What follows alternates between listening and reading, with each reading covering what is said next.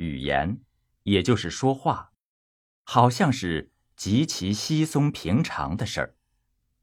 可是仔细想想，实在是一件了不起的大事。正是因为说话跟吃饭、走路一样的平常，人们才不去想它究竟是怎么回事儿。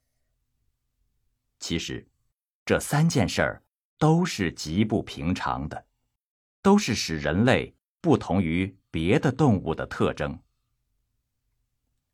记得在小学里读书的时候，班上有一位能文的大师兄，在一篇作文的开头写下这么两句：“鹦鹉能言，不离于禽；猩猩能言，不离于兽。”我们看了都非常佩服。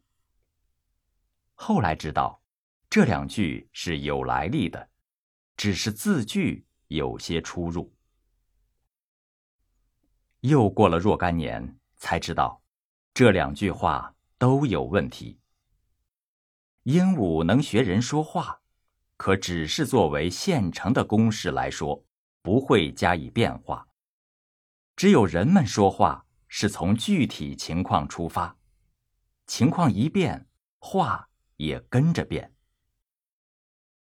西方学者拿黑猩猩做实验，他们能学会极其有限的一点符号语言，可是学不会把它变成有声语言。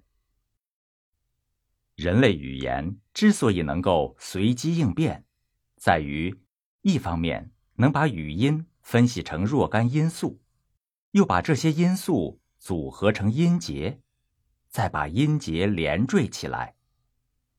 另一方面，又能分析外界事物及其变化，形成无数的意念，一一配以语音，然后综合运用，表达各种复杂的意思。